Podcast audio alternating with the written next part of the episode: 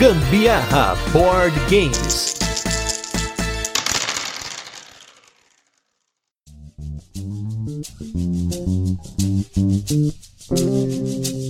Fala galera, beleza? Aqui é Gustavo Lopes, Gambiarra Board Games, começando em mais um turno de comentários, programa no qual nós falamos sobre assuntos relacionados aos jogos de tabuleiro que não entram aí nos nossos episódios semanais, sempre assim um assunto específico, né? E hoje nós vamos falar um pouquinho sobre um assunto que vocês mesmos pediram e nós vamos atender aqui, que é falar um pouquinho mais sobre como a ordem de turno ela afeta um jogo, às vezes para melhor, às vezes para pior. E para fazer toda essa análise aí, trouxe aqui para como sempre a nossa dupla favorita aqui. Estou aqui do meu lado esquerdo, lá de Curitiba, mas hoje não está em Curitiba, né? Que é o Sandro Campagnoli do Boards Burgers. Tudo bem, Sandro? Fala, galera. Tudo bem? Tudo bem? Tranquilo? E gostei do favoritos, tá? Isso aí ficou no meu coração gravado aí.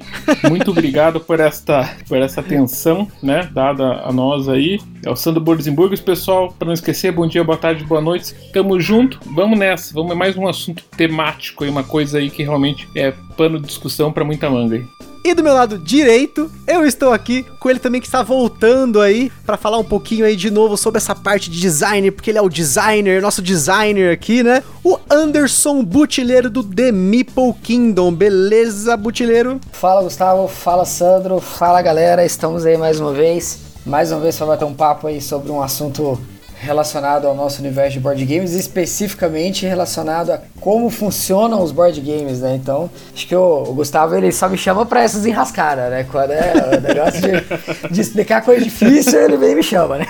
Não, não. Ó, e olha só, não é enrascada, porque, de novo, gente, essas coisas, essas pautas, elas aparecem nessas conversas quilométricas que às vezes eu tenho com o butileiro no WhatsApp, que a gente se empolga e começa a falar de jogo de tabuleiro, né? E uma das coisas que a gente tava conversando, inclusive antes aí, bem antes daquela pauta que a gente fez aqui falando sobre sorte, foi sobre algumas implementações de ordem de turno, porque, gente, ordem de turno é a forma como você joga o jogo com outras pessoas. Acho que é bem mais fácil você perceber a ordem de turno ou como a ordem de turno ela afeta o seu jogo se você está jogando um jogo com mais jogadores, tá? Porque em dois jogadores, no geral, a ordem de turno, as ordens de turno tradicionais que a gente está acostumado a ver em 90% dos jogos, especialmente os jogos mais tradicionais, não é tão perceptível a diferença muitas vezes que acontece no jogo se você é o primeiro jogador numa rodada e depois o segundo na outra. Mas se você está jogando um jogo, por exemplo, como Puerto Rico, né, um dos queridinhos aí da galera do, dos board gameiros de plantão do Board Game Geek durante muitos anos. Ele foi o primeiro lugar do ranking do Board Game Geek, publicado aqui no Brasil pela Grow. O Puerto Rico é um jogo que, se você está jogando em muitos jogadores, ele vai até 5,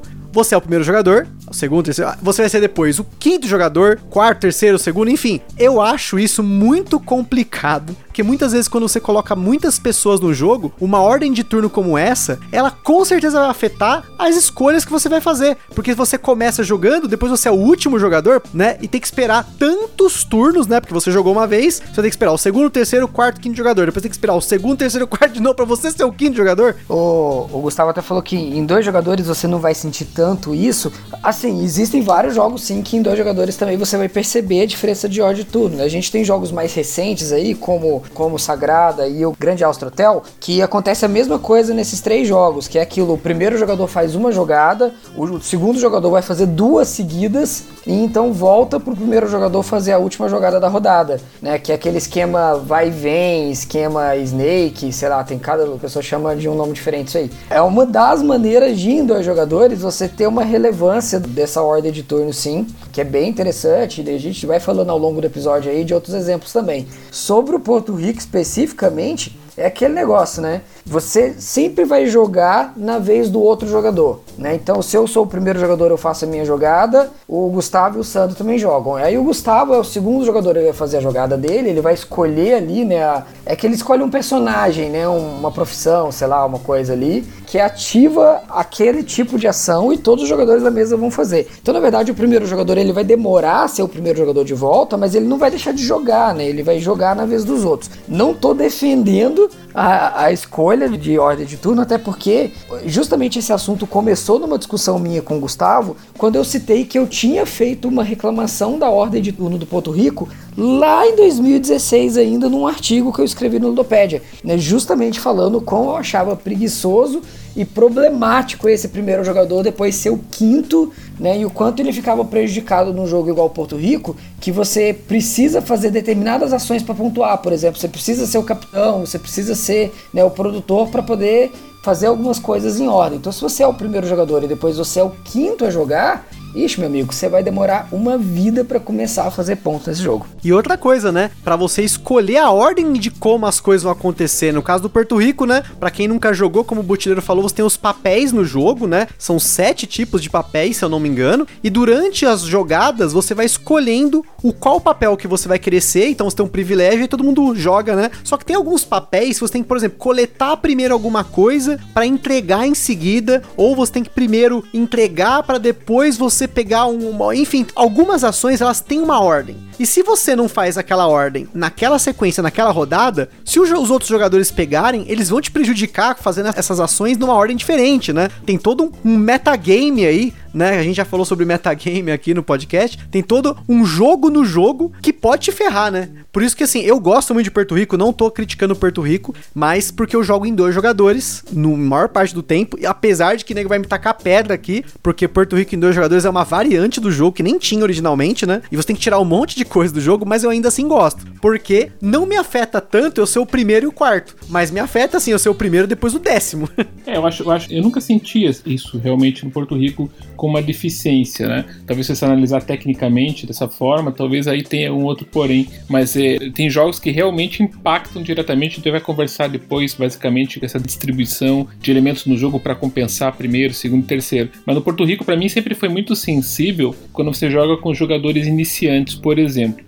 Daí sim essa ordem impacta, porque o jogador que vem antes de você faz ações assim, às vezes tão de iniciante mesmo, conhece o jogo e tal, e acaba privilegiando o jogador na sequência, né? É mais ou menos parecido com o que acontece com o Five Tribes, por exemplo. Se você tá depois de um jogador iniciante, o jogador iniciante vai lá, faz aquela semeadura, ele semeia sem perceber que vai jogar um monte de oportunidades para o jogador veterano que vem depois, e daí o jogador veterano vai lá e se extravasa, entendeu? Então, às vezes eu percebia que no Porto Rico era melhor sentar do lado de jogadores que estavam começando, o jogador justamente posterior a ele, porque não tem variação de ordem de turno, digamos assim, não, não, não varia, né? Não é variável aquela sequência sempre que vem um depois do outro. Então, você teria uma vantagem muito forte no jogo devido até a inocência dos jogadores de não saber jogar o jogo. Então aí é mais uma manha que você pega, né? O Five Tribes sentia a mesma coisa, né? Chegava lá numa mesa, lá, poxa, ficava olhando ali o cara, a pessoa ali, né? Distribuiu um monte de coisa e o jogador veterano assim, babando ali, ai que delícia, vou detonar agora, entendeu? então, para mim, isso influenciava essa ordem. Eu tenho problema com jogos, às vezes, que refletem isso. Quando tá jogando todo mundo com grau de, conhecimento igual, não, influencia tanto nesse sentido. Você pode ser mais rato, né? Eu não vou deixar essa oportunidade pro jogador que vem na sequência. Agora, às vezes, a posição que você tá, essa ordem de turno é impactante dessa forma, entende? Então, para mim, isso tem alguns jogos como esses dois, o Porto Rico mesmo, e Five Tribes, que eram os que mais impactavam nesse sentido. E é bacana mencionar que a gente comentou, para quem gosta de falar de mecânicas, duas mecânicas de ordem de turno até agora, durante esse cast, ó, em 10 minutos já falamos duas mecânicas para vocês. A primeira delas que é a ordem de turno progressiva, que no caso é essa ordem de turno que eu sou o primeiro jogador e na próxima jogada eu passo, no próximo turno, rodada, whatever, fase, eu passo o primeiro jogador pro cara que tá na minha esquerda, né, em sentido horário. Então significa que no próximo turno eu sou o quinto, depois o quarto, terceiro, segundo, depois em primeiro. Isso seria a ordem de turno progressiva, né? E a segunda que a gente comentou é a ordem de turno fixa, que uma pessoa começa o jogo e vai rodando a mesa até acabar, né? Ou então até rodar os jogadores ter uma quantidade de jogadas igual, né? Até por isso que o jogo tem um marcador de primeiro jogador, mas ele só fica ali fixo, vai passando aí as rodadas, mas o marcador fica com ele. São as duas formas de ordem de turno mais comuns, né? De serem implementadas, porque elas são muito fáceis de implementar. Você não tem que pensar muito. Porém, as decisões que o designer tem ao longo do seu desenvolvimento do jogo pode muito bem ser afetada e outras nem tanto, porque você vai ter ali uma quantidade é, sequencial de rodadas e mais uma. Por exemplo, eu comentei aqui no podcast recentemente sobre o jogo Black Angel. O Black Angel, ele é uma ordem de turno fixa. Eu começo e eu vou ser, entre aspas, o meu jogador forever, porque uma vez que o jogo começa, não tem variação de rodada. Eu sou eu que faço uma ação, aí por exemplo a Carol faz outra, o Sandro faz outra, o Butileiro faz outra. Eu faço, e aí quando o jogo vai acabar, a gente termina aquela roda e todo mundo tem mais uma oportunidade. É claro que Se eu sou o primeiro jogador e a Carol, que é a segunda jogadora, ela faz a sequência que dá o trigger, né? Que dá o gatilho pro fim do jogo, aquela minha jogada que eu fiz foi a minha penúltima, então só tenho mais uma. Mas o Sandro e o Butileiro sabem que eles têm duas jogadas. Então tem aí uma certa vantagem usando esse método, né? Ou no caso, por exemplo, do Stone Age, que ele tem uma ordem de turno progressiva, ou seja, eu começo, depois a Carol começa, mas eu sou o quarto jogador, depois o Santo começa, depois o Butileiro, depois volta em mim.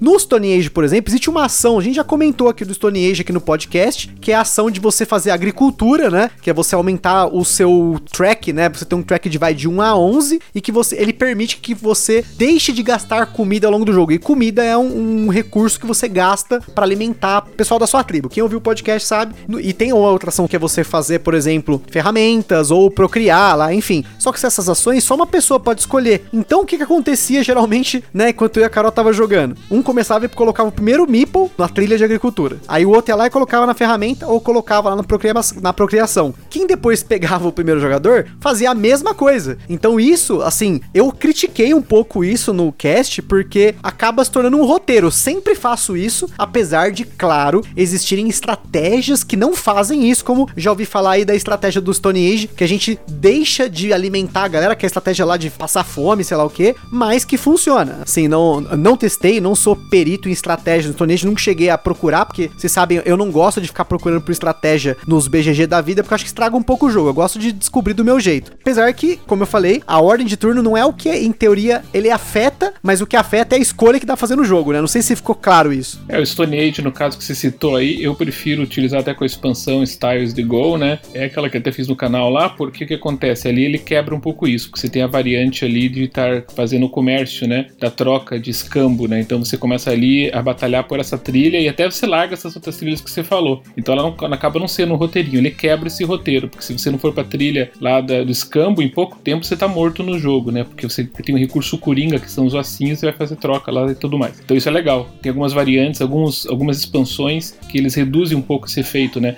Por exemplo, posso citar um outro aqui que foi o Eclipse. Né? O Eclipse, quando ele começou, ele começou mais ou menos com essa ordem variante aí, né? Ou seja, você tinha lá, ia variando, né? É, para cada um deles, é progressivo, como você falou. É o primeiro jogador, segundo jogador, tal, tal, tal. Só que o que acontece é que não ficava bem equilibrado isso, né? Porque é, muitas vezes, é, até a forma que o próprio Terra Mística utilizou, depois ele, ele adotou aquela forma que quem passa antes, né? Tem a vantagem de poder jogar em primeiro no próximo turno. Se abdica de vários turnos da tua rodada ali, né, naquele momento uhum. que você está jogando, para poder ter vantagem na frente. Então isso Eclipse mudou, né? Ele mudou e implementou na regra, inclusive na nova versão já está com essa nova implementação, né? Ou seja, você troca realmente é, de posição toda a rodada, baseado no que você passou, que você abdicou da tua rodada. Então isso eu acho isso bem vantajoso, né? Assim, muitas vezes é, é até estratégico, né? Pô, eu vou me ferrar agora, vou ter que sair antes, mas depois eu recupero isso, porque eu vou comprar aquela tecnologia, ou vários jogos que tem isso, né? Vou aproveitar aquele tile, vou aproveitar esse, esse benefício. Então isso eu acho uma maneira inteligente de colocar essa variação de ordem de turno porque você tomou a decisão,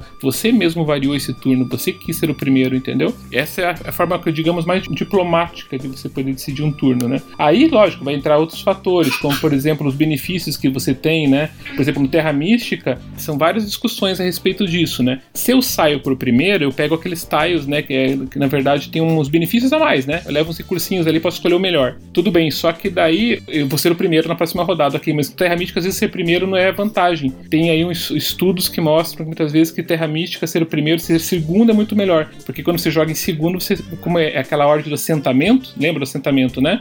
Você vai assentar depois do primeiro jogador, ou seja, vai ter aquela divisão lá, vou comemorar, chamado comemoração lá, e você vai poder escolher a tua posição melhor. Você deixa o primeiro jogador jogar, depois eu vou lá e assento onde ele já estava posicionado, enquanto o primeiro jogador pegou uma coisa mais limpa. Então tem várias discussões com relação a isso, que em muitos jogos, acho que o Butileiro deve conhecer inclusive números, que você comprovado que ser o primeiro não é vantagem. O Terra Mística tem até um estudo aqui. A estatística de 15 mil jogos realizados no Terra Mística. O primeiro lugar ganhou só 21%, o segundo lugar e o último lugar ganhou quase 30%, 29,8% de 15 mil jogos. Ou seja, foi comprovado que o primeiro lugar, na verdade, não tem vantagem nenhuma, bem pelo contrário. O último lugar, ou seja, os lugares posteriores, segundo, terceiro, quarto, tem mais vantagem, baseado nisso que eu falei, né? Obviamente, tem várias coisas no impacto no jogo, não só isso, mas um dos motivos era justamente esse, que o primeiro ele dá a cara para bater. Eu me lembro até parecia isso no War. No War também tinha essa sensação. Muitas vezes você ia colocar seus aviãozinhos em terrenos que não estavam ocupados, você chegava lá de boa e ocupava o terreno.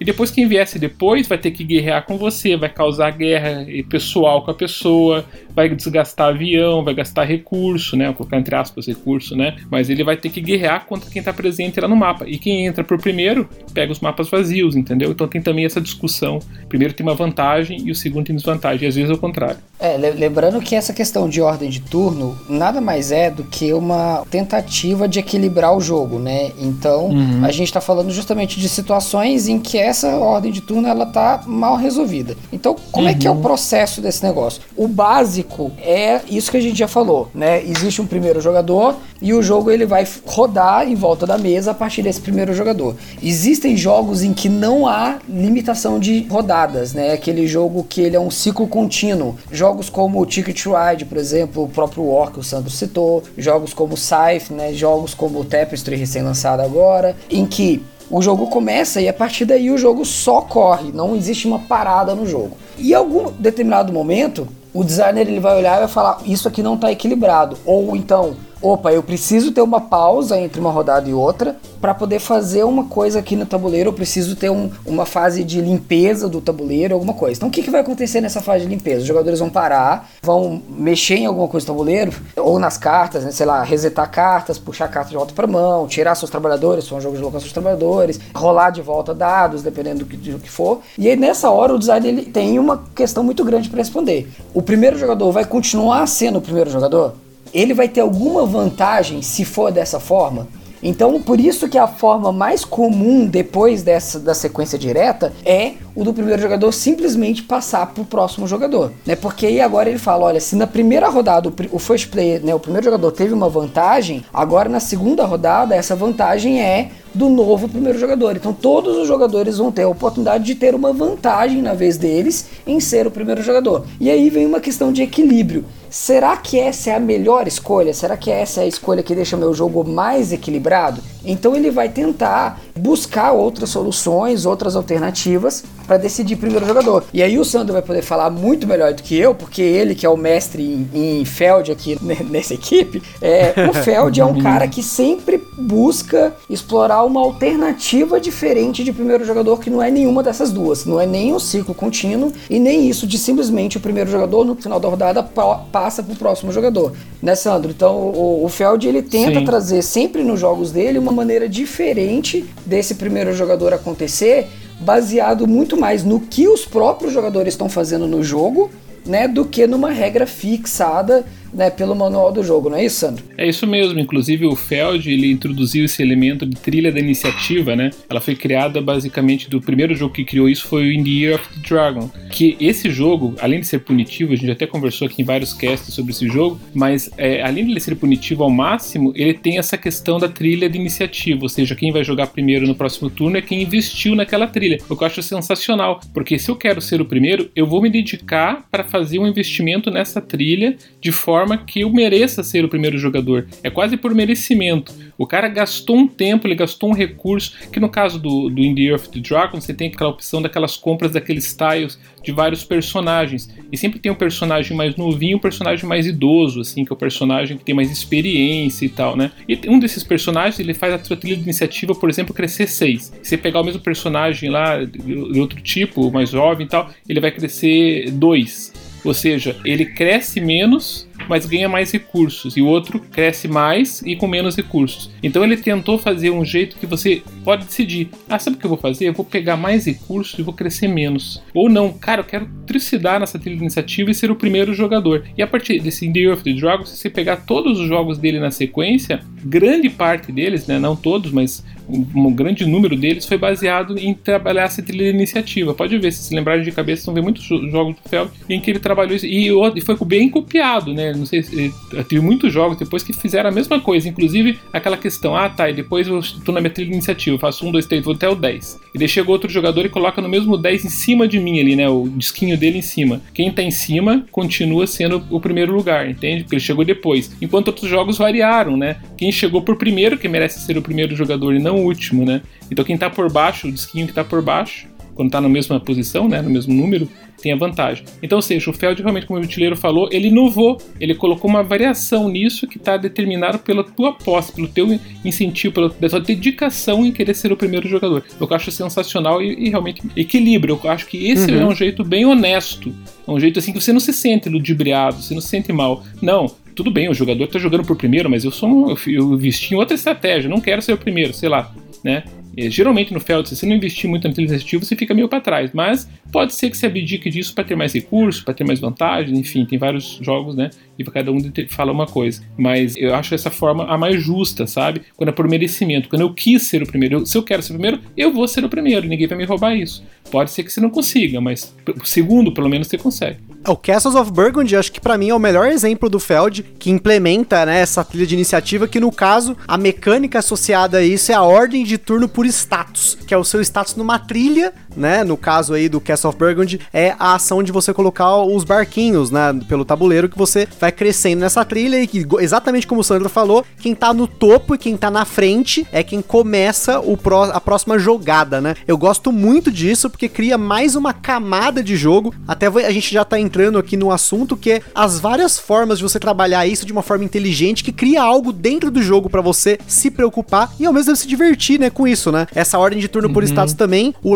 Lagranja é outro jogo que eu adoro, que tem uma ordem de turno por status que é a trilha da siesta, que eu tenho que investir na siesta durante o jogo para poder crescer nessa trilha e no meio do jogo, no meio da rodada, eu viro a ordem de turno. É no meio, você tá no meio das fases do jogo e aí alguém vai lá e sobe na trilha. Opa, a partir daquela quarta, acho que essa é a quarta etapa né, da, fase do jogo lá, ele inverte a ordem do jogo e eu acho isso muito legal, porque cria ali algo diferente para você se preocupar e ao mesmo tempo, para mim, dá uma emoção, assim, é sempre muito louco, tipo, caramba, nossa, tipo, Carol pegou a minha ordem de turno, agora eu não vou poder fazer entrega primeiro, sei lá, fica um, um gosto diferente, assim, né? Além disso, é legal dessa trilha de iniciativa que você falou, que alguns jogos depois começaram a implementar pontuação, né? Nessa trilha de iniciativa. Então, além de se crescer para ser o primeiro, tudo mais que a gente já conversou, ainda você vai ganhando pontos, vai ganhando benefícios. É, o Lagrange, né? É, exatamente. É. Então, você, você vai ganhando mais. Tem um incentivo para você realmente trabalhar essa trilha que não só ser o primeiro jogador. Isso que é legal. É, e uma outra variação dessa ideia da trilha de iniciativa acontece, por exemplo, no Pulsar, né? O jogo lá do, do Sushi lá que na verdade ele é uma trilha de iniciativa, porém ele funciona de uma maneira completamente diferente, né? Para quem não conhece o Pulsar 2849 lá, né, um jogo futurista em que você está controlando pulsares para poder extrair energia deles, ele tem um esquema de seleção de dados. E no começo do jogo você rola todos os dados e posiciona eles numa trilha, é uma fórmula matemática, eu não vou explicar ela aqui agora, mas você posiciona eles numa trilha e à medida que você joga, você vai selecionar um dos dados para poder fazer a sua ação. E à medida em que você seleciona os dados que estão mais perto esquerda ou mais para a direita de uma mediana ali, a sua trilha de iniciativa vai andar exatamente mais para a esquerda ou mais para a direita. Então, às vezes você quer um dado que nesse jogo o valor do dado não tem influência é, de ser um dado melhor ou pior se por causa do número, porque os dados estão relacionados a ações diferentes. Então, pode ser que você queira mais fazer a ação do dado 1 ou mais fazer a ação do dado 6. E quanto mais para os extremos você pega o dado, mais o seu marcador vai andar para trás ou para frente nessa trilha de iniciativa. Então chega um determinado momento em que você é o primeiro, porque você está lá bem para frente, mas você vai escolhe o primeiro dado dessa trilha e acaba tendo que voltar bastante o seu marcador na trilha de iniciativa, a ponto de que você se torna o último na rodada seguinte. Caramba! É bem bacana esse jogo. Ele é bem, bem flexível, assim, né? Flexível na verdade não é bem a palavra, mas ele muda bastante. Ele tem um fluxo de toda hora tá mudando quem é o primeiro jogador, né? E, influencia bastante mesmo na estratégia do jogo, porque muitas vezes você não quer perder a sua posição na trilha, então você deixa de pegar um dado que está disponível para não perder a sua posição na trilha, acaba pegando um outro dado que faz uma ação diferente da que você queria mesmo fazer, para poder não abrir mão de ser o primeiro jogador numa próxima rodada, coisas desse tipo. É bem legal, né? Que é, quando eu queria, acho que essa criatividade dos designers em desenvolver modelos de ordem de turno diferenciadas, é, é, muito interessante ver isso, né? Eu acho que faz parte da criatividade, justamente como o Butcher está falando, do próprio design do jogo. O que, que eu vou fazer agora para balancear isso aí, para deixar o negócio interessante, né? O Pulsar é realmente um exemplo. O próprio clássico, o Power Grid, né? Foi muito legal também, porque tem aquela ordem de turno variável. Começa de um jeito, depois vai pelo contrário, depois vai pelo contrário, depois volta para a ordem normal de turno, né? Para justamente dar esse balanceamento. Então começa de um jeito, depois a compra de recursos vai do outro lado. O leilão começou de um jeito, quem leiloou e tal, depois volta. E na hora de recursos, né? Daí vem a compra lá das. Vai, volta também na, na, na, fase seguinte. E depois fica de novo no primeiro lugar quem tem mais casas energizadas, né? Quem conseguir energizar mais casas, né? casas alimentadas e tal. Então volta por aquela questão do merecimento. Então fui melhor, então vou batalhar para ser o jogador, o primeiro jogador na outra rodada. E essa variação de primeiro jogador, sou agora primeiro e depois sou último, é interessante, né? São poucos jogos que trabalharam isso. E o Power Grid acho que implementou de uma forma bem interessante assim no, no jogo, para dar de certa forma um equilíbrio melhor, né? Porque pô, uhum. eu já ganhei lá as melhores casas, já tive vantagem nessa fase aqui. Agora eu vou comprar também os melhores recursos, depois o outro vai pagar mais caro, né? Então é bem legal essa forma. É aquilo que eu comentei. A, a sempre a, a, busca pela ordem de turno é sempre uma busca por trazer equilíbrio pro jogo. Né? Uhum, se, se você uhum. percebe ali nos playtests que o jogo tá desequilibrado pros primeiros jogadores, ou às vezes até, né, como o Sandro comentou no Terra Mística ali, às vezes tá desequilibrado pros outros jogadores, não pro primeiro. Mas aí faltou observar alguma coisa, trazer alguma coisa diferente pro jogo, né, para tentar trazer esse equilíbrio maior pro jogo. E essa questão do Power Grid, de cada fase ter uma ordem diferente, um outro jogo recente que faz uma coisa parecida também é o City of Big Shoulders, né? Que foi lançado pela,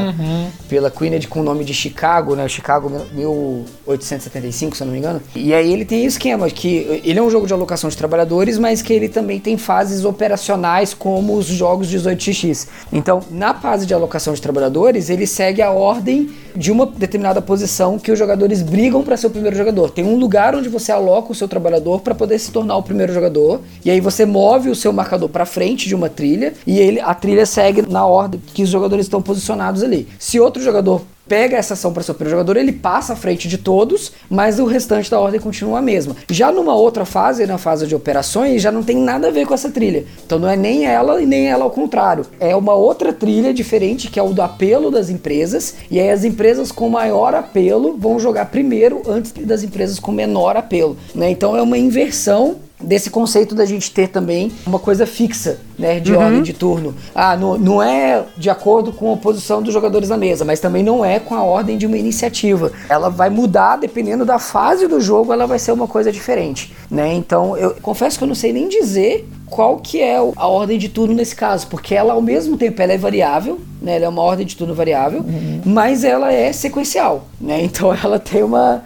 uma quebrada muito louca. E desculpa, e tem um terceiro momento em que ela ainda é diferente de novo que é a hora da compra e venda das ações das companhias, existe um token de prioridade de compra e venda, que aí esse jogador sempre vai começar e depois segue em sentido horário a partir dele. E aí quando termina essa fase, esse token de prioridade passa para um outro jogador e na próxima vez que voltar para essa fase, faz a mesma coisa. Ele começa e segue em sentido horário, ou seja, é um terceiro, uma terceira possibilidade de ordem de turno dentro do mesmo jogo. É, assim, a gente tem alguns jogos que eles usam mais de uma variação, né, de ordem de turno, e eu também acho isso muito legal. Como eu comentei aí, no caso, a gente tem algumas ordens de turno, porque são mecanismos diferentes, né? Então, um mecanismo bacana, por exemplo, que eu acho legal é a ordem de turno reivindicada, né? Que tem duas formas aí que eu conheço. A primeira delas é no caso, por exemplo, do agrícola, né, ou do Mombasa, que você coloca um worker lá, né, um trabalhador, um marcador, e você assume a ordem de turno no próximo turno.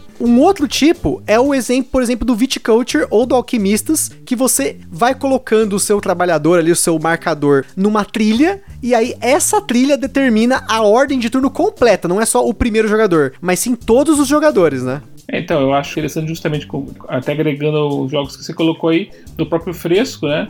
Que ele tem também essa alternativa como Viticulture, e eu acho uma das também maneiras de se decidir o primeiro jogador também democráticas e uma forma até é, interessante no aspecto assim que você vai abdicar de recursos você vai abdicar de vários elementos no jogo que poderiam ser interessantes para você para assumir o primeiro uhum. jogador, né? Então você assume o primeiro jogador, mas vai ser dolorido, você não vai ganhar nada. E os outros jogadores, tudo bem, não vão jogar pro primeiro, mas eles também têm algum recursinho a mais, eles têm um alguns bônus, outros elementos né? que vão equilibrar. É, exatamente. Então no fresco, que é acordar mais cedo e ter acesso maior às tintas, então, por exemplo, né? Em compensação, eu achei bem legal essa implementação também de porque você acordou mais cedo, você tá de mau humor, então por isso você vai ter acesso lá a trabalhadores extras e tal, como forma de compensar, né? Eu não acordei cedo, mas compensação, né?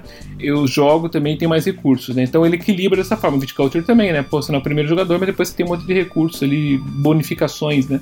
Então é uma forma interessante até de equilibrar. Eu até coloco aquela questão, até tinha comentado com o Butileiro no, num cast que a gente tra trabalhou junto aí, a questão até de como ele faria, né? Por exemplo, para fazer esse contrabalanceamento de primeiro, segundo e terceiro jogador, quando o primeiro não ganha nada, o segundo ganha dois dinheirinhos, o terceiro ganha dois dinheirinhos e um recurso, o quarto dois dinheirinhos e dois recursos. Sabe esse tipo de jogo assim? Como que é o desafio do design de conseguir contrabalancear com aquele recursinho? Ele tem certeza que aquele recursinho a mais compensou o fato do cara estar tá jogando por último, entende? Essa é uma pergunta que eu sempre quis saber, assim, como que vocês fazem para chegar no, nesses elementos? Né? É muito cálculo, né? Concorda? É, é, vai muito cálculo e vai muito playtest também com certeza tem como você chegar nesses resultados, às vezes nem precisando do playtest. Eu, eu, conheço pessoas que simulam as partidas do próprio jogo no Excel, assim, sabe? O cara faz uma planilha no Excel uhum. simulando a jogada de cada jogador, e aí ele faz milhares e milhares e milhares de combinações diferentes ali no Excel, e ele chega na resposta, sem precisar colocar o jogo na mesa, né? Com cálculo matemático uhum. mesmo, ele define, ó, pro jogo ficar equilibrado, o cara tem que ganhar isso, isso e aquilo. Eu não consigo fazer dessa forma, eu tenho que botar o jogo na mesa, playtestar ele, uhum. e ver onde que tem o desequilíbrio, o que que precisa mudar para poder ficar equilibrado,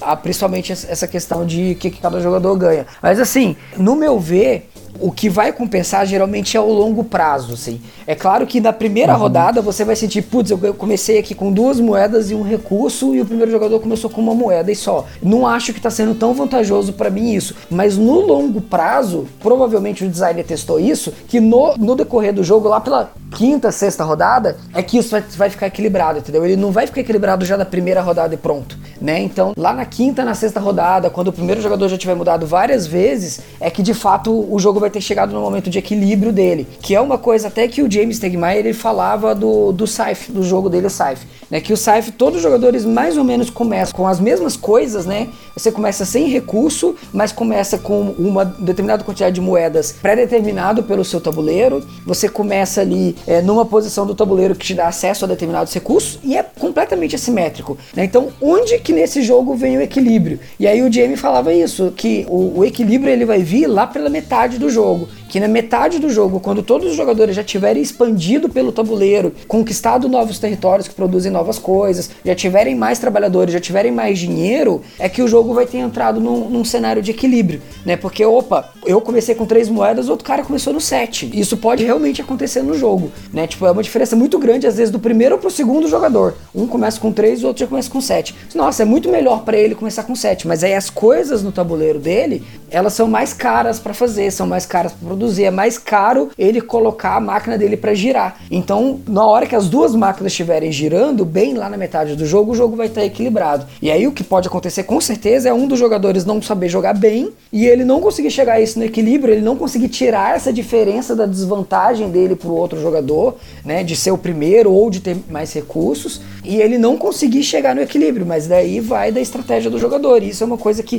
tem que ser levado muitas vezes em conta, porque às vezes o primeiro primeiro jogador ali, ou o último jogador, né, dependendo do equilíbrio do jogo, ele realmente não está sabendo fazer uma estratégia para encontrar o equilíbrio do jogo. E aí, voltando ao que o Sandro tinha falado lá no começo, ah, o Terra Mística em 21% das partidas só o primeiro jogador venceu e 30% o quarto jogador venceu. Cara, 21% é um percentual muito grande de vitórias, assim, não é desconsiderável, uhum. né? Se você pensar que o ideal seria 25% para cada um dos quatro jogadores, se ele tá com 21%, não é um uhum. percentual horrível, tá? Acho que o jogador não dá para considerar o jogo desequilibrado, o jogo quebrado, sim, é, sim. por causa dessa diferença. Eu, eu consideraria o jogo quebrado se o primeiro jogador só vencesse em 10% dos jogos em 15% dos jogos, entendeu? Porque aí a diferença sim fica muito grande a favor de outro jogador. Mas com 21%, eu considero muito mais que talvez seja falta de estratégia de um primeiro jogador, seja falta de conhecer o jogo melhor, seja falta de enxergar o jogo como um todo e encontrar o equilíbrio para que eu tenha agora uma vantagem em relação aos demais, do que um problema do jogo.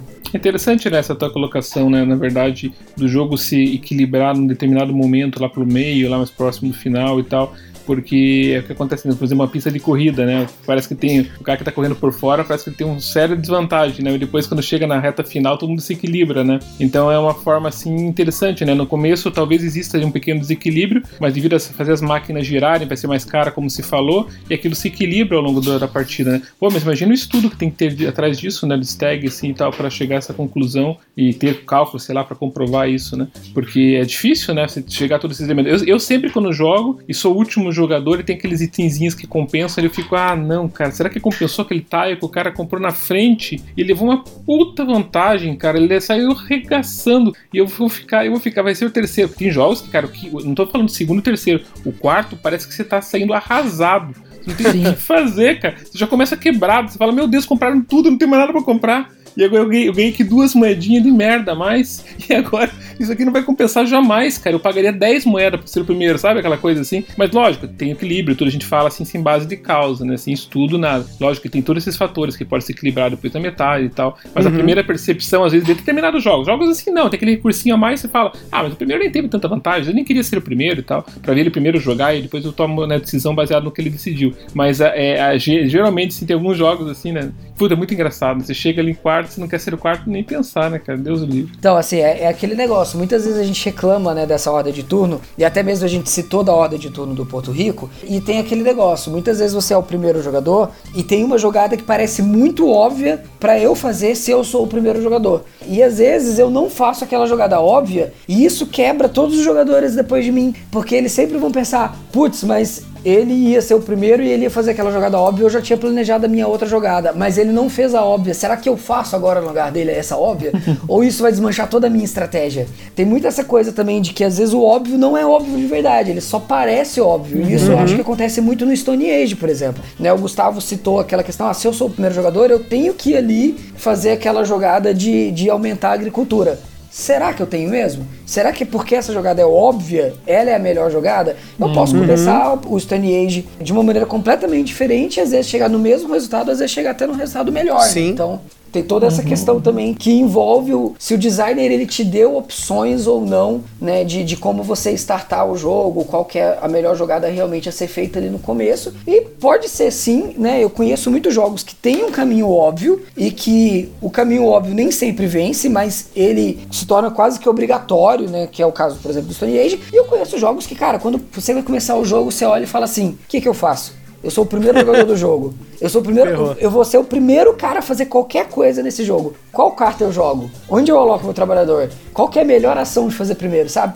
Eu no, no Terraform Mais sou assim, cara. Eu olho pro Terraform Mais e eu falo, cara, qual que é a primeira jogada que eu tenho que fazer nesse jogo, cara? Qual que é a melhor coisa que eu tenho que fazer na primeira jogada? Sim, sim. E não tem uma resposta, sabe? Uhum. E, e, e, uma coisa também interessante é assim, viu, Gustavo, que você sempre joga com a Carol, né? Também, você joga com outras pessoas, mas quem joga muito com a esposa geralmente tem essa tendência, assim, de achar que é meio óbvio as coisas, um faz uma coisa, outra faz outra, mas você sente essas mudanças de estratégia, por exemplo, o próprio Stone Age, quando você vai jogar com outros jogadores que você nunca jogou. E daí o cara faz uma coisa tão inusitada que você nunca pensou. Você fala, meu Deus, cara, como ele começou aqui comprando ouro, que é caríssimo, mas o que ele vai fazer? Vai se quebrar tal. E você falou o negócio da fome, ou o cara cresce numa trilha lá de outro jogo que você jamais imaginou, nossa, e o cara acaba ganhando, o cara se dá muito bem. Aí você vê assim, nossa, que legal esse jogo dele, você valoriza ainda mais o jogo, né? O cara usou uma estratégia que eu nunca vi na minha vida e o cara ganhou. Daí mostra que realmente, assim, aquela percepção tua inicial de, ah, mas a gente só faz isso, é óbvio, tá? Porque você tá sempre jogando com a mesma pessoa. E a tendência de jogar com as mesmas pessoas é ruim por causa disso. Vocês sempre estão executando as mesmas coisas, sabe? Não tem. Ninguém pensa muito fora da caixa. Porque você já executou aquela estratégia, ela foi vencedora, então o outro vai executar também e eu vou ficar naquilo. A Carol vê que o Gustavo ganhou dela naquela estratégia. Então ela vai usar na próxima estratégia a tua estratégia. Daí fica os dois mil fazendo a mesma coisa. Daí, se entendeu? Fica uma coisa meio presa. Agora, por isso que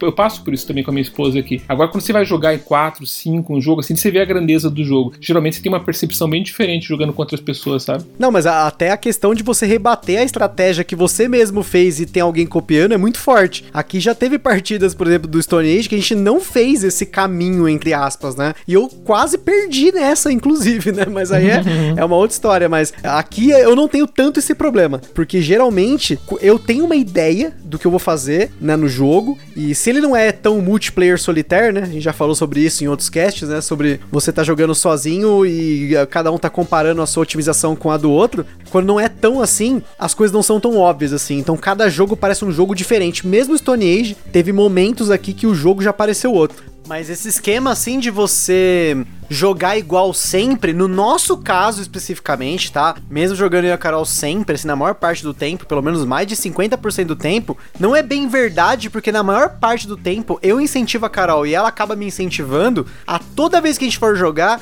a gente tentar estratégias diferentes, porque a gente não tá jogando para ganhar. Normalmente eu jogo para tentar entender o jogo, testar o jogo, né? Mesmo que não seja para fazer uma resenha pro Gambiarra, no geral, quando eu tô jogando, eu quero tentar fazer estratégias diferentes.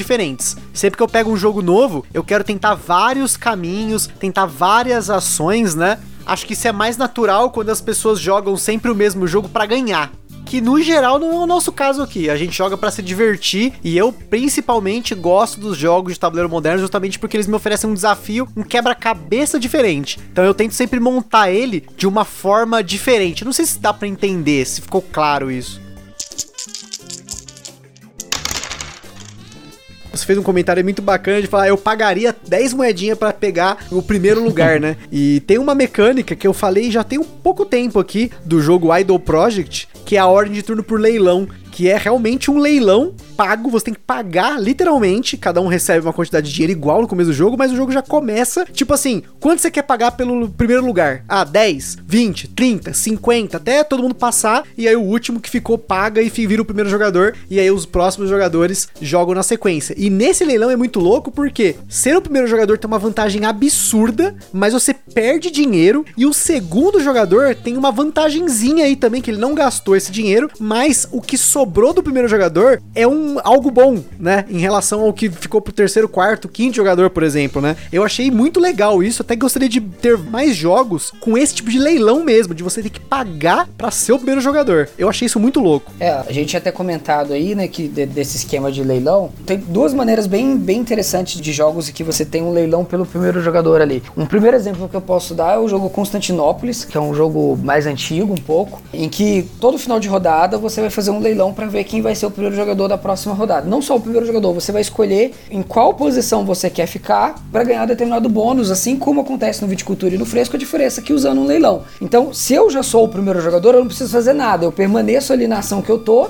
eu quero manter aquele bônus, eu não gasto nada. Daí, se o Sandro for lá e falar, não, eu quero ficar no primeiro jogador porque eu quero esse bônus que é mais interessante. Então, ele precisa pagar para me tirar desse lugar. Ele paga, ele assume essa posição e eu fico para fora. Então, como eu tô de fora, eu preciso ir para outra posição. Eu preciso escolher um outro lugar em que eu quero jogar, né? Então, no segundo, no terceiro, no quarto lugar e qual bônus eu quero ganhar. Se tiver outro jogador lá, eu também preciso ir lá e pagar para tirar ele uhum. de lá. Uhum. Se eu quiser voltar para um lugar onde um jogador já pagou, eu preciso então superar o lance dele, né? Eu preciso então justamente fazer um leilão por aquela ordem. Um outro que tem um leilão, mas que é um leilão diferente, é o Arquipélago que é um jogo em que funciona da seguinte forma: existe um leilão pelo dono do direito de definir a ordem de turno. Então, no arquipélago, todos os jogadores eles fazem um leilão cego, né? Você escolhe quantas moedas você quer pagar, coloca na mão e todos os jogadores revelam simultaneamente. Aí vamos supor que eu coloquei ele três moedas, o Gustavo duas e o Sandro uma. Eu ganhei o leilão, certo? Mas não necessariamente eu vou ser o primeiro jogador, eu vou escolher a ordem de turno de todos os jogadores. Né? Então ele tem uma, uma reviravolta bem interessante aí também. Uhum. Tem um jogo famoso que também se bida pelo primeiro lugar, que é o famoso Tikal, né? Ele não faz parte do, da regra básica, mas a regra do bid do, é da variante, né? Que tem lá, inclusive fica mais estratégico, menos dependente de sorte, né? Se bida pelo primeiro lugar para poder comprar os hexágonos e tal. Então é bem legal também, é um bom exemplo aí que, que acho que o pessoal tem acesso também, todo mundo, né, que o jogo chegou no Brasil e tal. E esse que você, até o Sandro comentou, né, sobre a ordem do turno, né, de ser o, o primeiro jogador é o primeiro que passou no jogo e o segundo é o segundo que passou. Você tem outros jogos, né, que tem essa mecânica de você passar para ser o primeiro jogador, depois o segundo que passa. Se eu não me engano, o Kalos é assim, né? Você passa para poder ser o primeiro jogador. Ele é isso mesmo. Só a diferença é que assim, o Kalos você tem vários trabalhadores e você vai escolher a posição em que você quer colocar cada um deles. Na verdade, ele tem dois esquemas de ordem de turno diferentes, então esse é só um deles, né? Você Ah, legal. é, aloca o trabalhador numa trilha, que é a trilha das construções, e a hora que você não quer mais colocar o trabalhador, você fala que você passou, e aí você passa a ser o primeiro jogador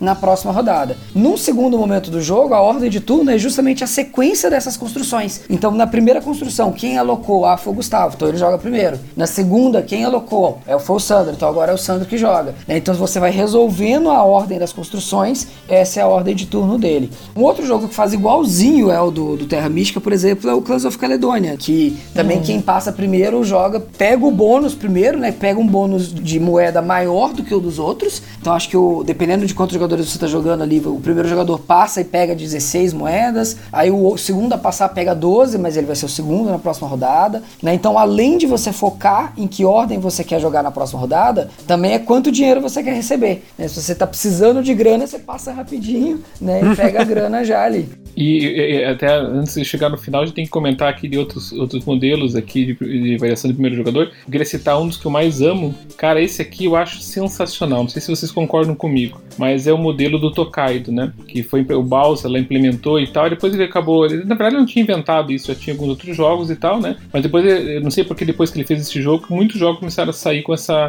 essa mesmas variáveis, o próprio Aham. Patchwork e tal, né? Ou seja, aquela questão de você ser o pr- primeiro jogador é quem tá por último. Cara, eu acho Uhum. tão legal isso, porque o cara às vezes quer dar um passo acima da perna, eu vou dar um passo aqui que vai arregaçar, vou pegar aquela ação que ninguém vai pegar na minha frente, mas o cara paga depois o preço, que ele vai jogar depois de umas 4, 5 rodadas, entendeu? Então eu acho assim, é mais divertido, é divertidíssimo, cara. Essa, essa sensação que você tem de você estar no teu controle o primeiro lugar, entendeu? Tipo, pô, vou dar um salto, vou ficar pra trás ou não, vou ficar aqui pra trás, vou dar um saltinho e vou continuar jogando. Às vezes você joga três vezes seguida, né, sendo o primeiro Uhum. jogador. É, é- é totalmente pira, né, porque os outros jogadores não vão jogar e você vai jogar três, quatro vezes seguidas, dependendo do salto, duas vezes, geralmente seguida, três vezes, que você vai jogar e os outros jogadores vão ficar olhando, né? Então é, é um, também um método muito, muito legal, né? Não sei o que vocês acham. Nossa, eu adoro esse método. Seria o time track, né? A gente já falou aqui no podcast que a, a trilha de tempo, que no Nova Luna, assim como no Patchwork, a Hum, gente tem Nova essa Lula, mecânica, isso. né? E, cara, eu acho isso muito legal porque o tempo se torna uma moeda. E Isso pra mim é sensacional. No caso do Nova Luna, é mais descarado do que no caso do Patchwork, porque no Patchwork você paga entre botões e tempo. E no caso do Nova Luna é só tempo. E tem aquela coisa de você pagar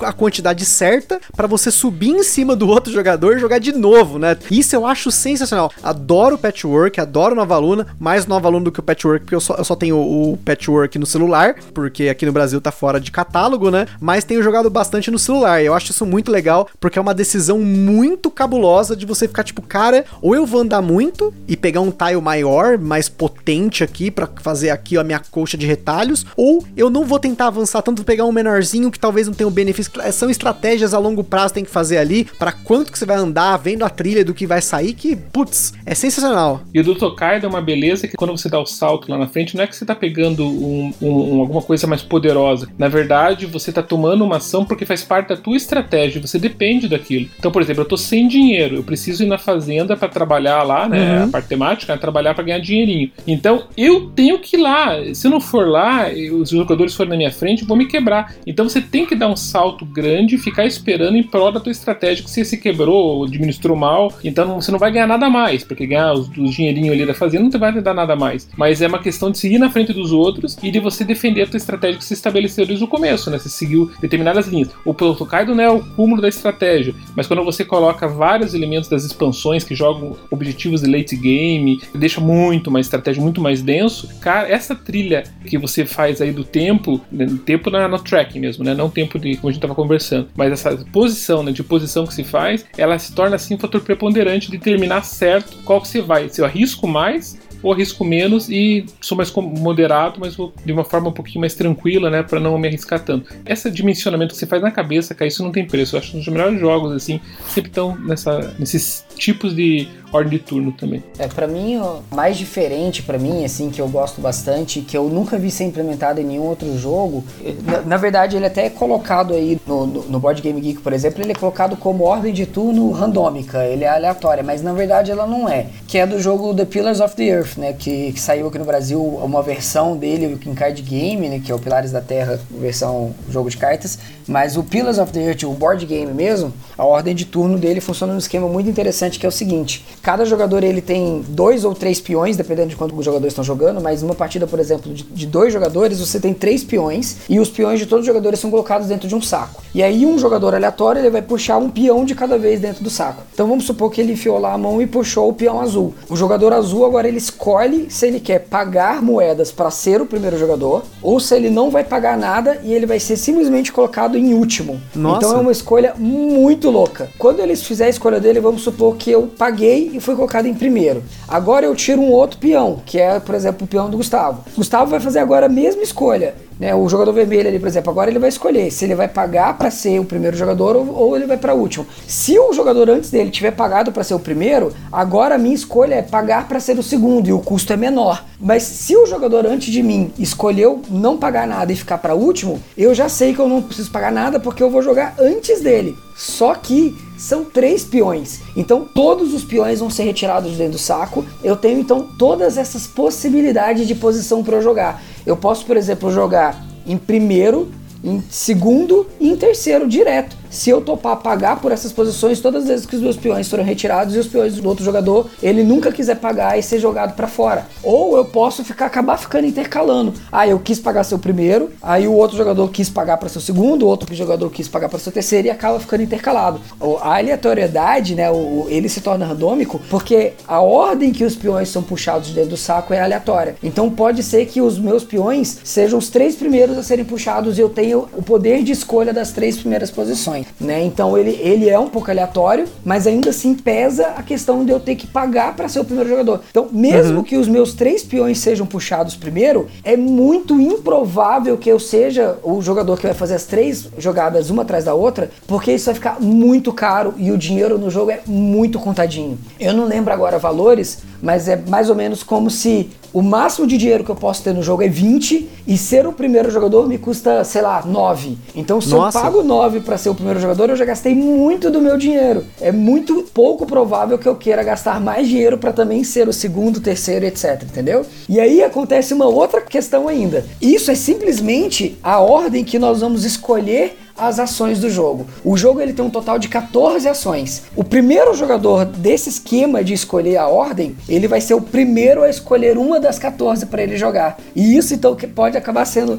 eu sou o primeiro a escolher a ação porque eu paguei para ser o primeiro. Na hora de escolher a ação, eu escolhi a ação número 12. Eu uhum. só vou realizar a ação número 12 na 12 segunda fase do jogo, porque todas as jogadas vão ser escolhidas na ordem. A questão é, se eu faço a jogada número 12, nenhum outro jogador faz. Então eu travo um espaço de ação. Então eu uhum. quero ser o primeiro jogador para travar aquele espaço, mesmo que eu só vá resolver ela lá na frente no jogo. Ou seja, você tem uma combinação de várias formas que equilibram isso de certa forma Exatamente. também, né? Exatamente. E o jogo fica extremamente equilibrado, ele é todo redondinho, porque muitas vezes eu não tenho dinheiro para pagar, então eu sei que ah, você vai tirar os meus três peões e os três vão ficar por último, porque eu não tenho dinheiro mesmo para pagar, ou porque meu dinheiro tá contadinho para eu poder pagar uma, uma, outra coisa, uma carta que eu quero pegar para poder uhum. fazer minha ação, né? Então, o meu peão, que ele é o que define a minha ordem de turno, ele vira um outro momento o meu trabalhador que eu vou alocar numa, num espaço de ação que só vai ser resolvido quando chegar a hora dele ser resolvido numa sequência que vai do 1 ao 14. Então é muito louco, ele dá um plot twist muito grande nessa ideia de ordem de turno para mim. Para mim ele é o jogo mais diferente que eu já joguei nessa questão de como que ele define a ordem de turno. Eu tenho também outro jogo que não sei se vocês não conhecem, que é o Antártica. A né? Antártica é bem legal, porque é um tabuleiro assim, representando a Antártica e tal, que está dividido em várias seções. E nessa, em cada seção dessas tem um espacinho para um barquinho. E tem um sol que ele vai percorrendo, né, num determinado sentido, ele vai passando por cada um desses segmentos, né? Então ele passa pelo 1, passa pelo 2, passa pelo 3, ele vai andando, como se estivesse girando, o sol girando, entende? E quando ele chega num determinado segmento, tem um espacinho para barcos ali. Então se você colocar o teu barquinho numa da seção, na seção da frente, quando o sol chega, vai jogar primeiro quem está naquele barquinho na frente, entende? E quando chega na outra sessão, ele vai analisar de novo. Quem tá Uhum. na frente aqui? Qual barquinho tá na... Ele chega na outra. Cara, são várias sessões no mapa, então você pode jogar três, quatro vezes seguidas. Durante as ações, se tiver estratégia, você coloca o teu barquinho em frente em quatro sessões seguidas, o sol vai andando e só você vai jogando, cara. Então é, é outra fantástico, assim, o jogo é muito bom mesmo, assim, nesse sentido de trabalhar um pouco melhor com esse, esse twist, né, do, do jogador, né. Outra coisa que eu queria falar aqui pra vocês também, que a gente não pode esquecer também, que é outra variação também de jogadores, é o famoso Seven Wonders, né? Que são ações simultâneas, né? Ou seja, não tem uma muito ordem, né? Todo mundo Sim. vai meio juntão, né? É outro exemplo legal, assim, de pensar diferente. É uma, é uma outra técnica também de variação de turno, né? É, a grande questão da ação simultânea e todos os mecanismos que eles eliminam uma ordem de turno, vamos dizer assim, eles trabalham diminuir o tempo que o jogador espera, né, Pra jogar a sua jogada. Eu gosto muito de ação simultânea. Eu tenho muitos jogos aqui que ou eles têm uma ação simultânea em alguma etapa, tipo o Mombasa, o Blackout, o Lagrange, que tem um momento do jogo que tem uma ação simultânea com os outros jogadores. Ou no caso aí, por exemplo, do Sushi Go, que é só isso, é só ação simultânea o jogo inteiro, né? Mas é, ele acaba pra mim sendo uma forma de você eliminar, né? O tempo que você vai levar dos jogadores, né? De resolver as coisas, né? E até mesmo talvez seja uma forma de equilibrar alguns tipos de jogos, né? Acho que é uma decisão do designer, né? Eu acho também bem bacana, bem, bem justa, digamos assim, né? Porque ele não tem quest- questionamento, né? Quem que foi por primeiro, quem foi por segundo, né? Ele é todo mundo junto e, e pau, né? Não tem esse tipo de discussão, né? Que pra mim, inclusive, ele chega assim a, a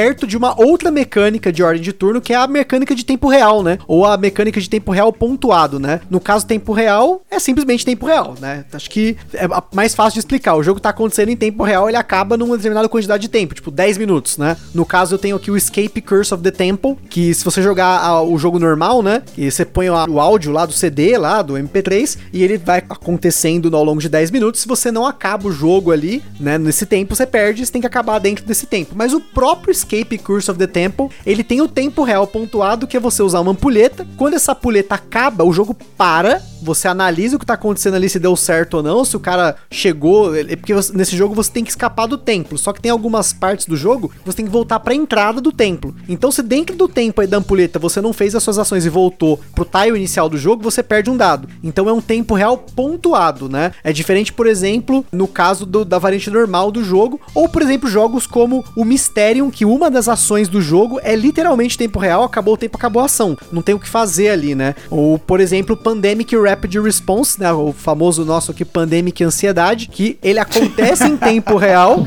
mas é justamente pra mim, toda rodada acontece em tempo real, tem uma resolução e começa a nova rodada também em tempo real. É, é diferente, vamos dizer assim, do tempo real que é contínuo, né? Então, eu não sou muito fã de jogos assim, porque justamente acho que eu dei o adjetivo, né? Eu fico ansioso, né? Quando jogando esses jogos, porque eu tenho dificuldade, né? E, e não só desses tipos, né? Porque você tem jogos que são tempo real, mas tem vários tempos acontecendo ao mesmo tempo, que é o caso dos jogos com temporizadores, né? Eu já joguei, por exemplo, Kitchen Rush, o A Tale of Parts, e nós temos aí um jogo que tá pra vir aí um dia aí, que tá sendo lançado lá fora, que é o, Pendulum, Pendulum, né? que você tem as malditas ampulhetas, que quando acaba a ampulheta, uma ação resolve. E aí você tem que. Ou então, quando acaba a ampulheta, você tem que tomar uma decisão. Então, assim, eu não sou muito fã desses jogos, mas é uma mecânica diferente de turno, né? Que não tem bem um turno. Você tem o tempo que rege o jogo. É, o famosão é o Galaxy Trucker do Vlada lá, né? Tem aquela ampulhetinha esperta lá, né? Que você vai fazendo aquelas ações tudo no desespero lá, né? aqueles- É o sensacional Vlada, né, cara? O cara que eu amo muito, né?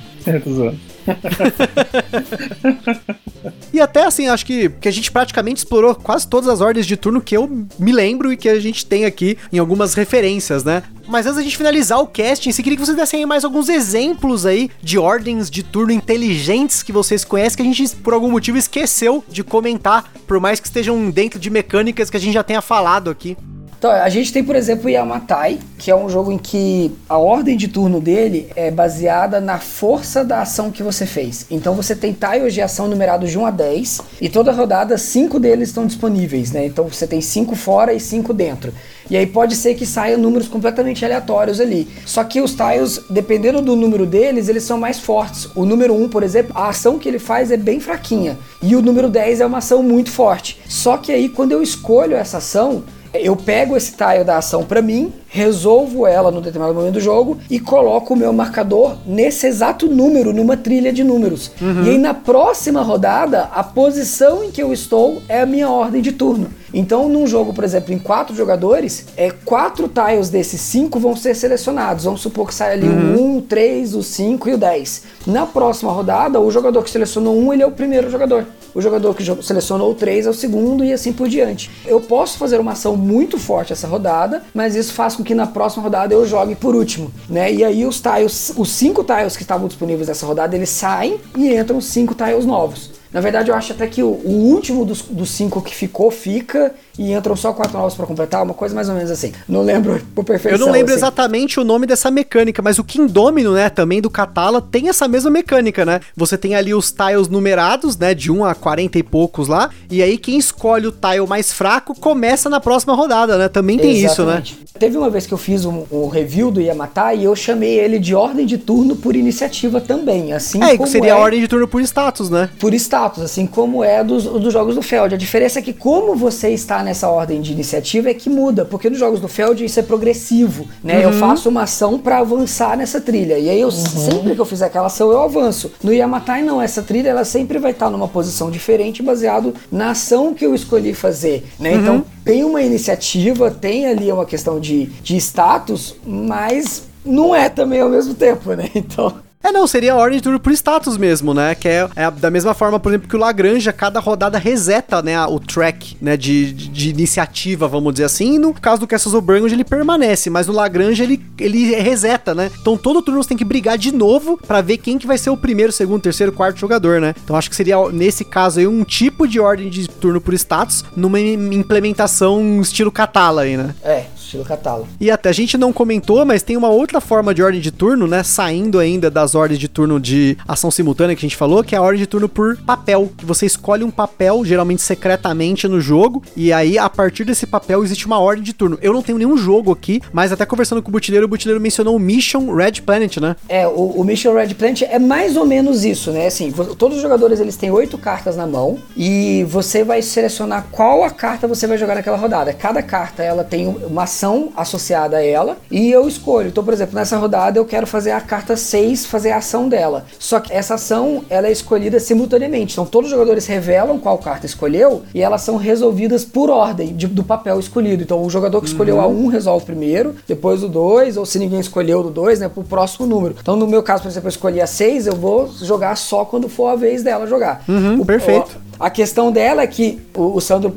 Acho que você conhece o jogo também, né, Sandro? Conheço, conheço, joguei, né? É. Se eu escolher a 6, eu descarto essa carta. Eu não tenho mais a ação 6 para fazer no jogo. É isso mesmo, uhum. né? É isso, aham. Uhum, isso mesmo. É, o Santo Domingo tem essa mesma mecânica, né? A ordem de turno que as ações são resolvidas é assim também. Eu tenho cartas de 1 a 8 e eu jogo uma ação naquele turno. Dependendo do que os outros jogadores jogam, as ações são resolvidas de 1 a 8, né? Na ordem, né? O jogo, talvez que seja o jogo mais conhecido com essa questão de ordem ordem por papéis é o Race for the Galaxy, né? Que é aquela que você também tem uma, uma ordem de resolução de 1 a 5, que aí você vai ter lá a fase a ação explorar, a ação colonizar, a ação produzir, etc. E elas vão ser todas as rodadas, elas vão ser resolvidas na ordem 1, 2, 3, 4, 5. Você sabe que se você vai jogar naquela posição ou não, dependendo da carta que você ativou, qual dessas fases ela tá te permitindo jogar. Né? Tem cartas que você ativada só em uma delas, tem cartas que você ativadas em mais de uma delas delas, né? E aí ela vai resolver o que aquela carta tá falando que eu tenho que fazer, mas sempre naquela mesma ordem, né? De 1 a 5 ali. É, e a gente também, para finalizar, tem mais. Rapidamente aqui, tem três outros tipos, né? Que eu consigo pensar aqui. Um deles que, na verdade, é um mecanismo de perder um turno, né? Que seria, por exemplo, o famoso infame no Uno, por exemplo. Quando alguém joga aquela carta de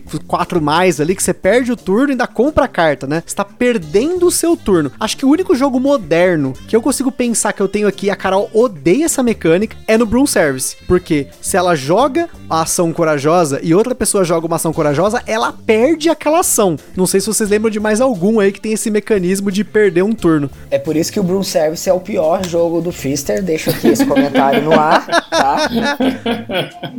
Fister, se você estiver ouvindo, ó, você sabe que você tá me seguindo no Instagram, eu também, ó, eu gosto muito de Broom Service. Tanto é que ele nunca mais colocou essa mecânica em nenhum dos outros jogos dele, né? Porque ele é, é percebeu é que é uma péssima ideia, então não foi nunca mais usou essa ideia. E você tem também uma outra mecânica, que é um mecanismo de interrupção de turno, que o que eu me lembro aqui fácil também, de novo, até sai um pouco dos jogos de tabuleiro modernos, que é o Magic the Gathering, que você tem aquela maldita mágica instantânea, que ela interrompe o turno e aí faz uma ação. No caso, eu tinha aqui o Taverna, não o Taverns of Tiefenthal, Taverninha, né, como o pessoal gosta de falar, mas o jogo Taverna do designer Carl Marcel, foi o nosso nono cast, se eu não me engano, aqui no, no Gambiarra, que você tem um tipo de ação que é uma magia lá, né, uma carta de magia, que você consegue jogar ela de forma instantânea a qualquer momento. Então você interrompe o turno e faz aquela ação. Do turno qualquer jogador, né? Tem um jogo do Martin Wallace, chama Wildlands, que foi lançado agora bem recente, acho que 2018, que é um jogo, é um skirmish, né, que tá todo mundo tentando fazer a mesma coisa no tabuleiro, com os seus personagens. É, no, no, caso, tá todo mundo tentando coletar cinco cristais e tem pancadaria no meio do jogo. E uma das cartas que você pode ter é um jogo que ele é card driven, né? Você joga a carta para ativar uma ação e uma das cartas é o interromper. E aí o jogador pode estar fazendo uma ação que vai te atrapalhar ou ele vai pegar um cristal e ganhar o jogo, sei lá, e eu tenho uma carta interrompendo o jogo. Eu jogo a carta, eu interrompo a jogada do cara, resolvo uma ação minha primeiro, que pode uhum. ser, por exemplo, bater no personagem dele, fazer com que ele não consiga resolver a ação dele e depois volta para ele,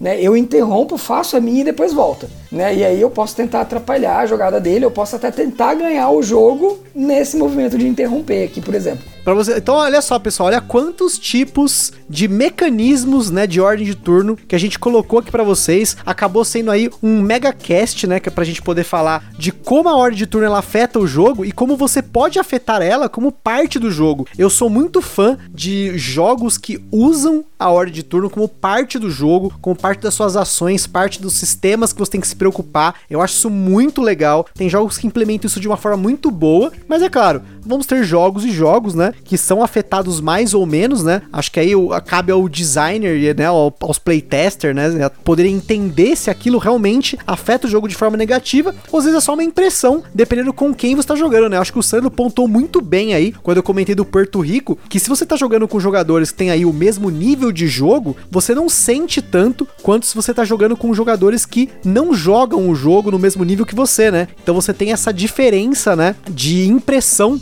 da ordem de turno afetar mais ou menos, né? Acho que isso é bem importante a gente pontuar para finalizar aqui, né? É, eu acho, eu acho assim, que a ordem de turno nunca pode ser um entrave no jogo, né? Existem jogos que querem inventar muito. É, principalmente, por exemplo, se o jogo é para ser leve, é family e tal, não tem que estar muito preocupado com isso, porque a última coisa que os jogadores querem pensar é se existe 5% mais de chance em quem jogou em primeiro, tem vantagem, alguma coisa. Pegar um ticket ride, aquela aquela ordem de turno estático, como a gente comentou, né? Vai sempre aquele círculo, círculo, círculo o tempo todo tal, e vai acabar e pronto, todo mundo vai ficar feliz, né? Agora tem jogos mais densos que querem trabalhar isso até com uma forma de complexidade para dar justamente mais é, autoridade para quem realmente domina um pouco mais ou quem quer investir em estratégias um pouco mais rebuscadas e tal, né? Desde que ele não seja entrave nos processos, não demore, não crie, não crie downtime, não gere assim é, esse elemento negativo no jogo, ele sempre vai ser bem-vindo, né? Acho que o ponto é esse. Por exemplo, um outro também que eu queria citar, não queria terminar aqui eu coloco nas palavras finais e o jogo mais elegante do planeta, meu top 3 da vida, que eu não podia citar, que é um exemplo de elegância em ordem de turno, é o Brass, né? Pô, o jogador que gasta menos é o primeiro da próxima rodada. Olha que elegância, cara. Meu Deus, aquilo ali é sensacional, né? Você tá ali,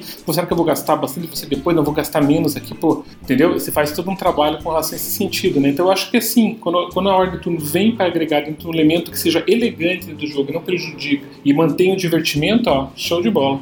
É, e até o número, como eu comentei, o número de sistemas que o jogo, né? Quanto mais complexo o jogo, maior o número de sistemas provavelmente que ele tem. Então você tem que tomar cuidado se esse mecanismo de ordem de turno ele pode ser alguma coisa que vai ser o núcleo do jogo, né? A base do jogo, a parte bacana dele. Por exemplo, no caso do patchwork do Nova Luna, que você está pagando com o tempo, até um, um pouquinho mais complexo, mas também no Family, que é o, o caso do Tokaido que você comentou, que seria a ordem de turno aí pela trilha, né? Ou se você vai ter um jogo grande que você vai ter N formas formas de você brigar pela ordem de turno ou ter ordens de turno diferentes, né? Mas eu acho que é isso, pessoal. Espero que vocês tenham gostado desse cast sobre ordem de turno, tenha sido esclarecedor para vocês conhecerem aí diversas formas de implementação e até pode ser um ponto aí de jogos que a gente tá indicando para você aí, para você procurar e quem sabe aí jogar no futuro, escolher para você tem muitas alternativas para jogar hoje, né? No BGA tem muitos jogos. Bom, é isso aí, pessoal. Espero que vocês tenham curtido. Aquele forte abraço e até a próxima.